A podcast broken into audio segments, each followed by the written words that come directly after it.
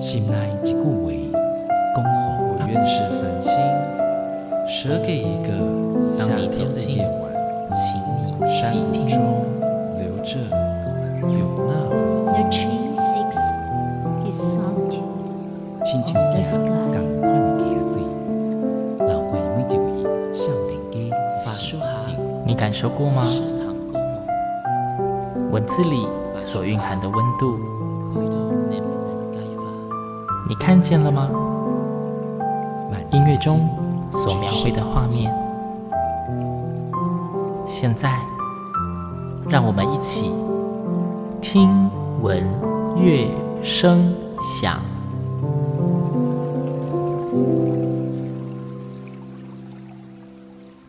Hello，各位听众朋友们，大家好，我是主持人新阳，欢迎再次跟我一起听闻乐声响。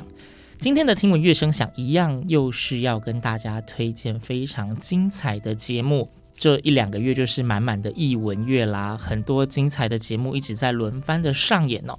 今天要介绍的这个节目呢，其实星洋曾经在今年的前半年有分享给各位听众，但是由于后来因为疫情的关系，很多艺文演出都被迫中断或延期，也因为这样子，星洋才有荣幸可以邀请到这档节目的主演两位老师到节目中跟大家分享。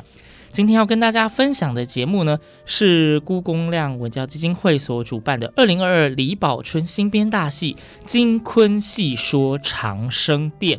嘿，大家应该觉得很耳熟吧？因为新娘曾经提过。那今天的两位来宾是这部戏的主演，第一位是温宇航温老师，老师你好。主持人好，听众朋友们大家好。那第二位呢是陈宇贤老师，陈老师你好。新阳好，大家好。这个金昆戏说长生殿呢，其实从它的主题我们就看到“金昆”这两个字哦。呃，京剧跟昆曲，我记得好像大家会把它列为两大剧种，对不对？可是实际上，到底这两个差异在哪里，或者是有哪里相同？为什么会混成一部戏？是不是老师们可以跟我们分享一下京剧跟昆曲到底哪里不一样？其实，呃，京剧和昆曲呢是完两个完全不同的剧种，嗯啊。那么那个它主要是看音乐上来区分呃剧种的这样这样差异。嗯那昆曲的主要的它的伴奏的这个主奏乐器是笛子啊。嗯那么京剧呢，它主奏乐器是京胡，所以呢，这个两个剧种啊所呈现出来的这个音乐的色彩完全不一样。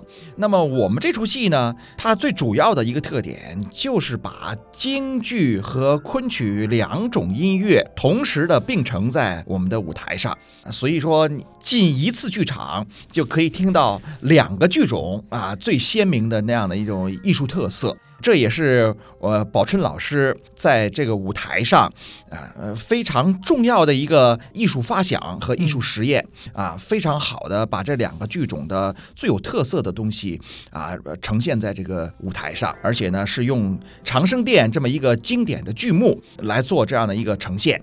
刚讲到说京剧跟昆曲，老师说其实最明显是主奏乐器上的不同，对吗？对。那一般我知道不同的剧种，通常有一些它的唱腔或是演绎的形式上面也会有相当大的差异。但京剧跟昆曲基本上它都是用京腔吗？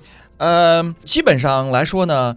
昆曲和京剧都是用所谓的中州韵来演出的，嗯，哎，所以说呢，他在念白的这个表现上啊，它基本上是百分之八九十啊，都是差不多的，所以它是比较好容易融合在一起的。不听音乐还真的是分不出它是京剧还是昆曲了。哎，要在剧场里听啊，才会知道哦，原来那个在音乐的声腔上啊，它有非常大的这样的一个差别。嗯，那刚刚老师。其实已经有先提到，就是这一次这一部《金昆戏说长生殿》的重点就在“长生殿”这个词上了。长生殿，我自己记得它好像是在清朝的时候出现的剧本。那啊我印象中写的是唐玄宗跟杨贵妃的故事。那这一次这个《金昆戏说长生殿》，我相信可能还是有一些听众只听过故事名，不知道故事在演什么。那老师们是不是可以跟我们简单的聊聊这个故事里面，它除了是爱情故事，还有什么内容吗？啊、其实这个是洪生的一个非常经典的一个剧本啊。那其实，在昆曲里边呢，主要讲的是啊、呃、唐明皇跟杨贵妃的爱情故事。嗯，那我们这次的京昆戏说长生殿，它的特色就是把昆曲和京剧每一场做一个结合。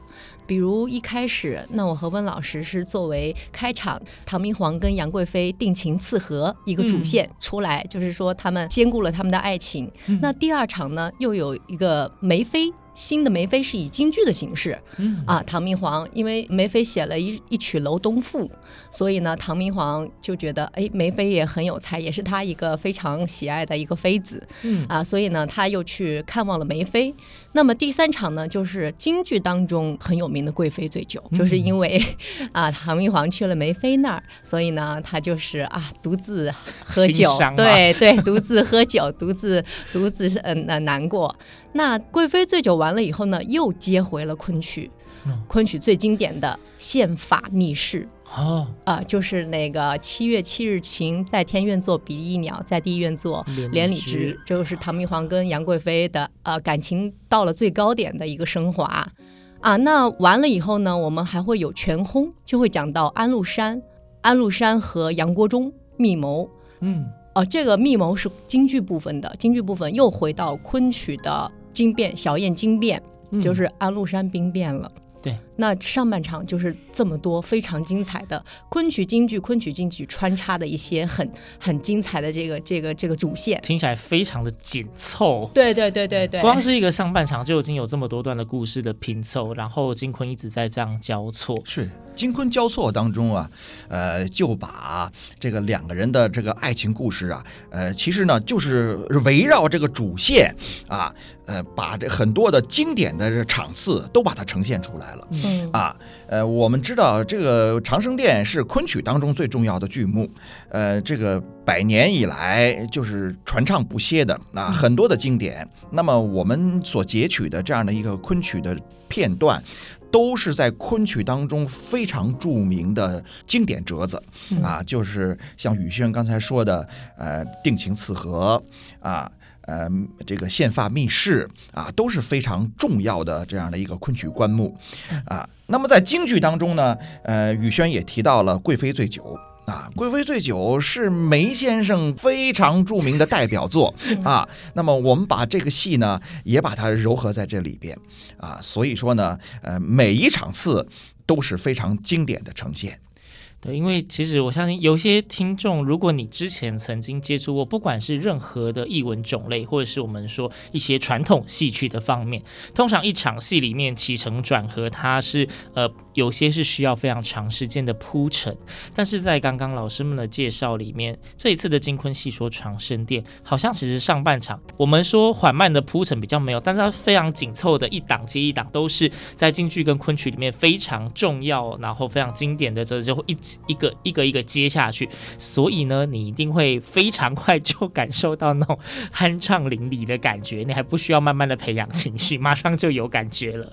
那刚讲这个是呃上半场的部分嘛。嗯那下半场的时候，故事又是怎么走？哦，上半场跟下半场的风格不一样，因为当初差很多嘛。嗯，对，我记得宝冲老师那时候，他们跟郭老师他们创作这个戏的时候，他们为什么想到金昆？因为其实昆曲演绎爱情戏，我觉得是任何剧种都比拟不了的，嗯，一种细腻啊，一种一种怎么说呢？就像吃了蜜一样，让人觉得很舒服、很细腻、很过瘾。嗯那他为什么就是把那个上半场这个这么定情刺合呀、密室啊，还有小燕惊变，这都是在昆曲折子戏中非常非常经典的，大家都也都非常非常熟悉的曲牌放到里面，就是上半场让你看的有多高兴、多甜蜜，那么下半场就是风格就截然不同。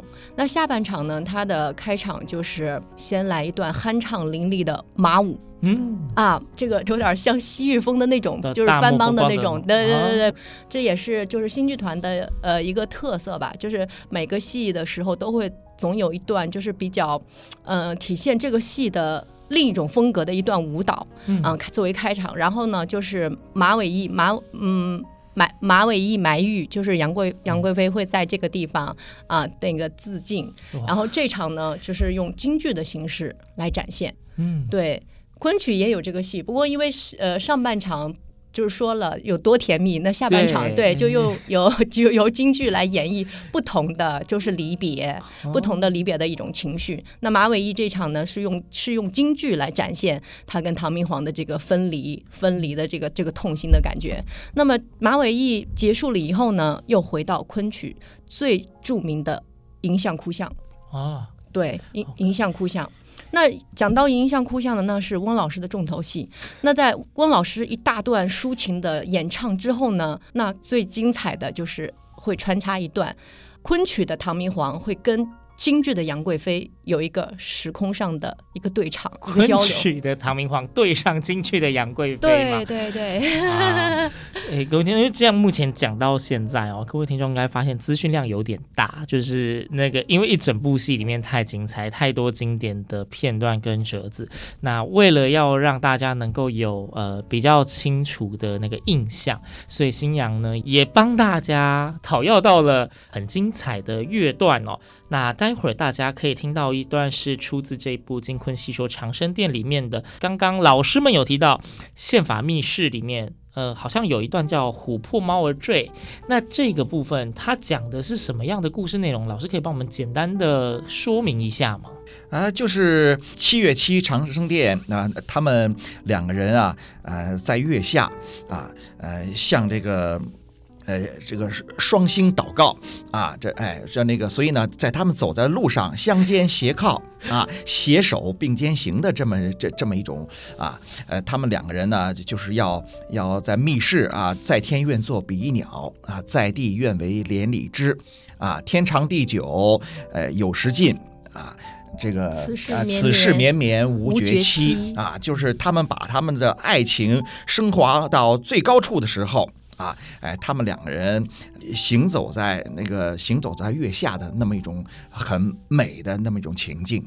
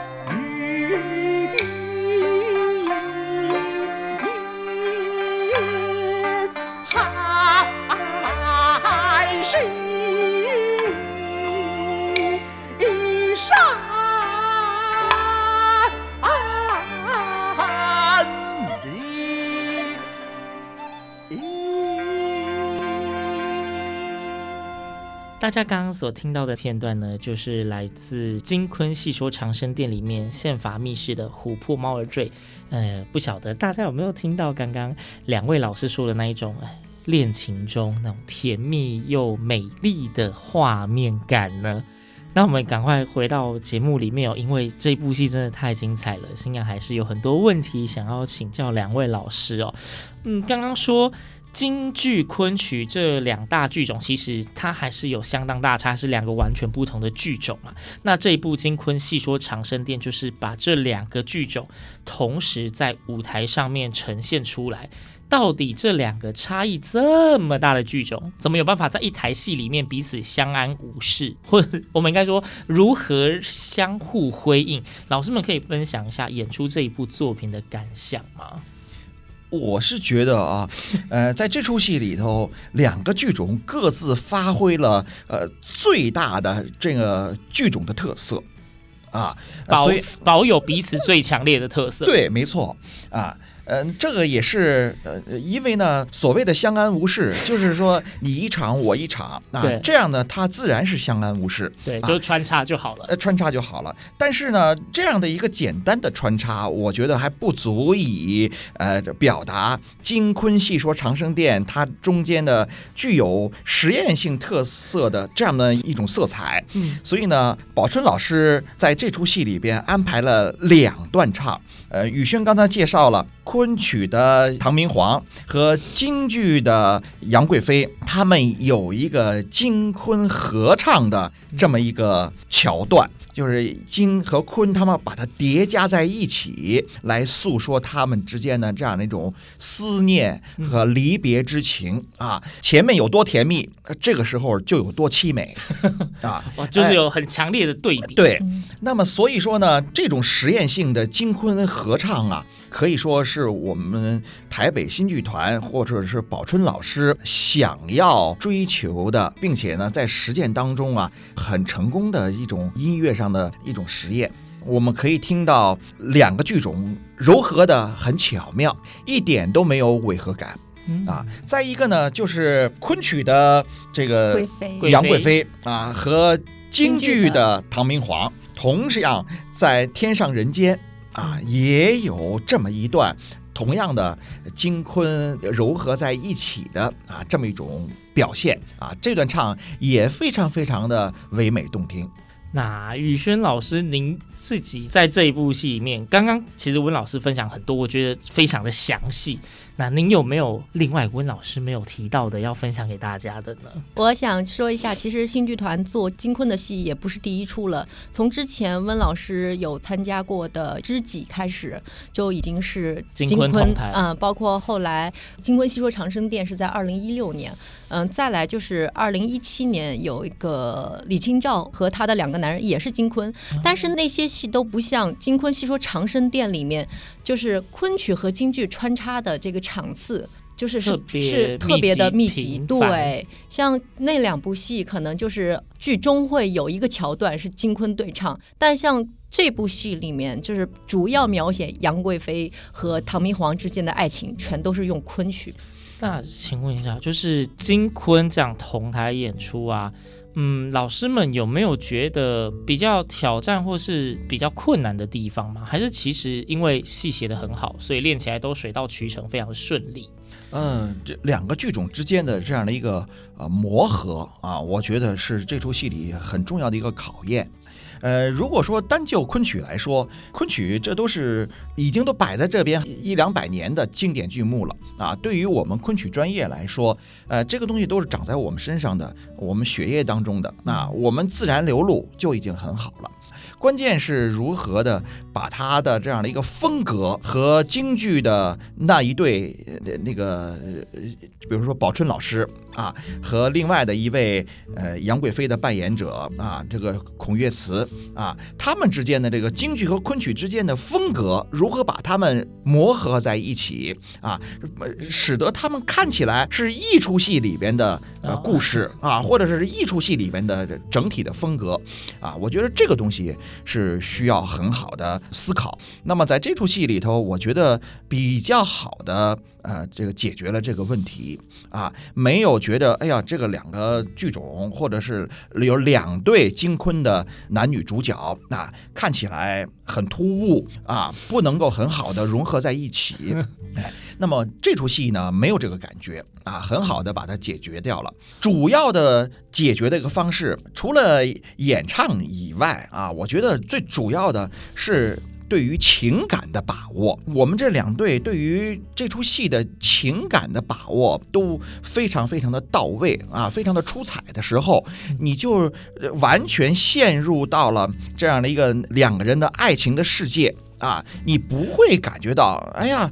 这个京剧啊，这个昆曲啊，两个剧种怎么打架啊？呃，不会有这样的一种呃现象出现。就是用情感面跟它的戏剧成分去让这两种不同的剧种可以在舞台上顺利的融合在一起，对，融合都把它很好的勾密在一起了。OK，好。接下来呢，有一个非常非常重要的问题。其实，呃，金昆戏说长生殿十一月份的时候，已经在台北有演出过一次了。然后我记得那个时候也是票房很不错，且有得到非常热烈的回响。这部戏呢，虽然就是以前演过，这次又再出来演，还是一样的精彩。那呃，想请问老师，你们要分别的分享一下啦，关于这一部戏里面，你们自己有没有特别喜欢的片段？各自啊，各自喜欢的片段。那还有这部戏里面，你觉得有什么呃特别的亮点，是特别想要推荐给听众朋友们？就是，因为这个原因，你一定要进来看，不然你会后悔一辈子的那一种。啊，呃，我我想我想先补充一下，其实我这次能跟温老师演戏，我是非常的激动和开心。那宝春老师是我们台湾的国宝级人物，那温老师是我们戏曲界的男神，所以呢，我能跟温老师演出，我真的就是很激动，很激动。跟老师在一起演出真的是很享受。然后老师呢，在舞台上也是非常照顾我，所以让我觉得真的是很幸福的一次跟老师一起演出的这个机会。然后再来就是，嗯，昆曲真的是，我觉得在爱情上表达这个爱情的这种细腻度上，我真是觉得真是太太美好了。所以呢，我就想说，大家走进剧场来看看我们京剧和昆曲不同感觉的这个两个剧种碰擦出来的爱情的火花。然后呢，嗯，我觉得京昆对唱太好听了。其实我每次在后面备场的时候，有听到温老师哭像，因为他是木雕像嘛。木雕像有个桥段，就是唐明皇在跟他诉说哭诉的时候，然后那个木雕像真的有掉下眼泪。哦、那所以在这个桥段上呢，宝春老师有丰富了他。他掉下泪以后，在这个时候呢，哎，杨贵妃的意识就复活了。复活了以后，然后一时间跟那个唐明皇有一段金坤的对唱，然后每次都在后面也跟着唱。我说：“哎呀，怎么这么好听啊？太爱了。”然后后来其他同事就说：“啊，你们那段也很好听，我只不过我自己是身在当局者唱，我感觉不到就是那种可以当听众的那种享受。所以我就是希望大家哎走进剧场，可以好好的观看和欣赏和听觉上的一种享受来看我们的戏。”其实我发现呢，其实有很多。voor 这是在节目中来过的来宾，通常都是站在舞台上的人。大家都有一个共同的难以实现的愿望，就是在台下 看见自己的演出。因为总是会收到身边很多人很热烈的回响啊，你们演的真是太棒了，哪里唱的真好。但是台上的当事人当时就是非常专心的投入，要呈现最好的一面给大家，所以自己都看不到那个精彩的片段。身为观众跟身为听众能够看到是非常幸福的事情。行，人家演戏的想看看不到，大家看得到的还不赶快去，是不是？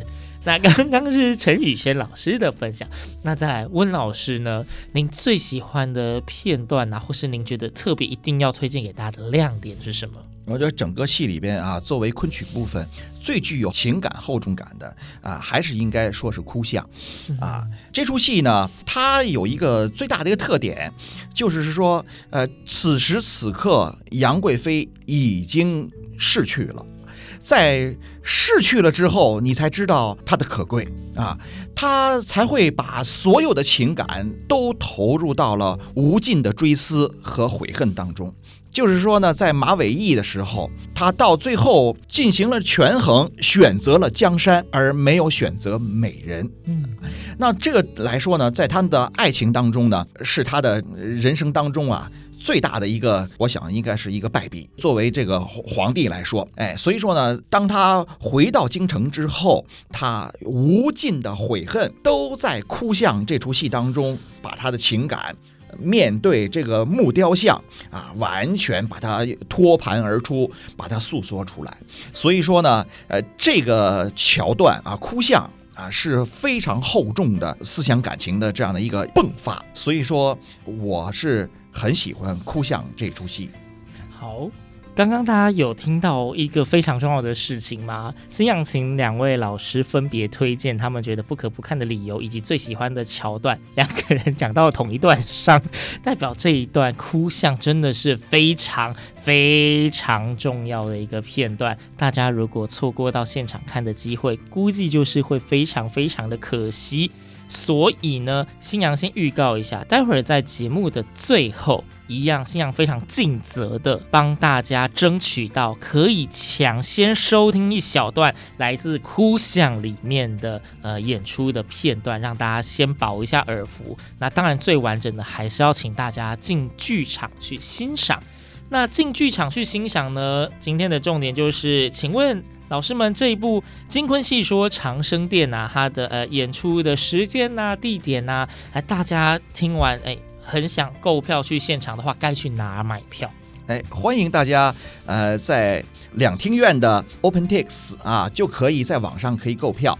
如果呢您可以上网的话，也可以在昆曲的粉丝团可以购票。如果说在我的 FB 或者是我们的私讯啊，都可以私讯给我，直接私讯老师吗？可以直接私私讯给我，然后呢，我可以告诉您这个通关密码，那就可以有七折的这样的一个购票。哇，七折折扣啊！哎，七折的折扣是搜寻温宇航老师的粉专，是对，搜寻我的粉砖或者 FB 啊，都可以给我私讯啊，我都可以给您通关密码。老师，你的私讯估计会爆炸吧？好，那我这个求之不得啊，那么。非常欢迎十二月的十七号和十八号在台中的国家歌剧院中剧场，我们会有金昆戏说长生殿的演出。那么欢迎我们台中的朋友和台中附近，我们大家都愿意早晨起来，这个睡醒了以后，然后我们中午来到台中吃个饭啊，溜达溜达啊，下午可以看戏，回家的时候呢也不会太晚啊，哎，非常好的周。末的一个安排。好，星洋帮大家再重复一下，二零二二的李宝春新编大戏《金昆戏说长生殿》，十二月十七、十八，星期六、星期天周末，在台中国家歌剧院的中剧院要登场了。购票呢，可以直接上 OpenTix 两厅院文化生活，也可以在上面看到戏部的演出的节目资讯。那刚刚老师也说，就是这样听起来，老师应该是非常欢迎大家去密他的粉砖，大家也可以趁机会跟温老师当好朋友，跟他索要七折的呃优惠折扣嘛。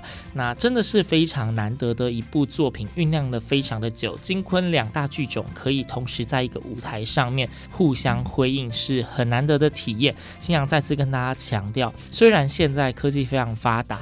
好像网络上有非常多的影视可以选择，但是像这一种戏剧类，或是我们说艺文展演，你真正的走进剧场里面，你可以得到的那种感受是完全不一样的。不同的场域会有不同的音响感受，甚至你可以近距离看到舞台上发生的一切。你透过电视看的，永远镜头只会锁定某一些特写，你没办法看到全部发生什么事情。更不用说现场还有其他观众，大家一起呼吸，看着台上演员们的一举一动，那一种感动是。你真的不在现场感受不到，所以千万不要错过这么难得的艺文体验。而且，其实中剧院的座位没有很多，所以还是提醒大家早点购票，到时候才不会错过。当天精彩的演出，那今天呢，非常非常感谢我们的两位主演温宇航老师以及陈宇轩老师到节目中跟大家分享这一部《金昆戏说长生殿》，谢谢老师们，谢谢谢谢新阳。对，那节目的最后，我们就一起来听听这一段两位老师都大力推荐、非常难忘的选自《哭相》的片段《拖布山》。听闻乐声响，我们下周同一时间空中再会，拜拜。